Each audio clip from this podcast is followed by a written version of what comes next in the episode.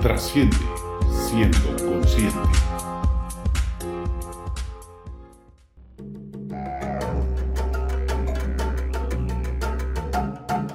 Hace menos tiempo del que imaginas, nuestros antepasados solían sentarse alrededor de una fogata y mientras la madera crepitaba y las chispas salían volando en el aire, alguno de ellos tomaba la palabra y en su seguramente rudimentario mensaje comenzaban a contar historias.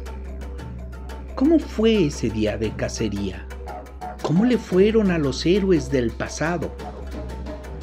¿Qué sucedió mientras recolectaban? Todo este tipo de historias acompañaban un tipo de enseñanza que seguramente fue fundamental para el desarrollo de nuestra cultura. La narración de historias o storytelling es anterior a la escritura. Las formas más tempranas de esta solían ser orales y combinadas con ademanes y expresiones faciales, además de ser parte de rituales religiosos, de usos arqueológicos, de la creación de pinturas rupestres que quizá fueron los primeros apoyos visuales tipo un pizarrón. Seguramente sirvieron como una forma de narración para la gran mayoría de las culturas antiguas. En la actualidad, la narración de historias tiene un amplio alcance.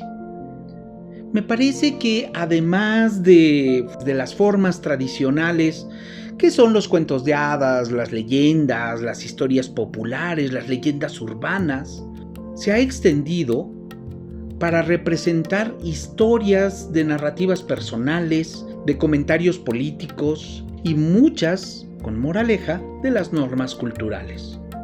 Incluso algunos documentales usan esta técnica narrativa justamente para dar información científica, tecnológica o filosófica. En las empresas, la comunicación usando técnicas para contar historias o storytelling puede ser una forma muy convincente y efectiva de entregar información evitando el hecho de usar solamente datos fríos. Un estudio de Nielsen muestra que los consumidores al obtener información prefieren una conexión más personal. Tantos años contando historias ha hecho que nuestros cerebros estén mucho más adaptados a una narración que al análisis de gráficas, tablas y datos fríos. ¿Qué puedes hacer para incorporar el storytelling a tu presentación y hacerla aún más poderosa? Primero que nada, ya en otro documento te hablamos de cómo establecer el propósito, tanto general como específicos, de tu reunión. Investiga cómo está tu audiencia, cuál es el espacio y junta todos los datos duros que tú quieres compartir. Y a partir de aquí comienza la magia. Hay que convertirlo en una historia.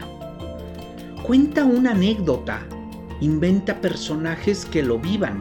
Empieza por crear el hilo conductor de la historia que esté ligado a los propósitos de tu presentación.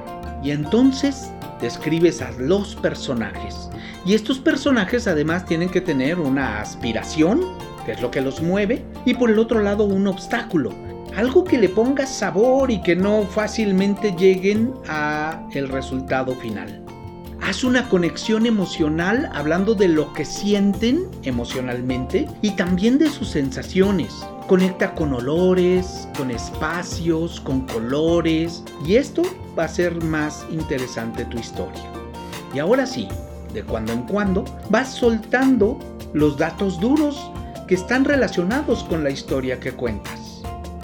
Es importante que al contar tu historia te aseguras que existe algo que se llama el cool factor es decir, que le vaya bien al personaje, que cuando te identifiques con él o con ella, tú sientas emoción por lo que le está sucediendo.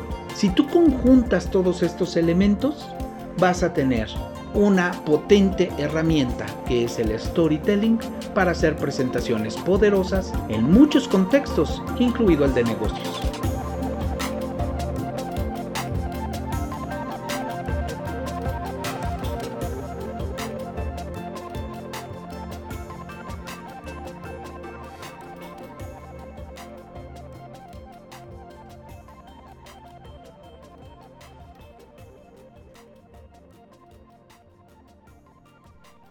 Soy Roberto G. Martinel y te invito a trascender siendo consciente. Trasciende siendo consciente.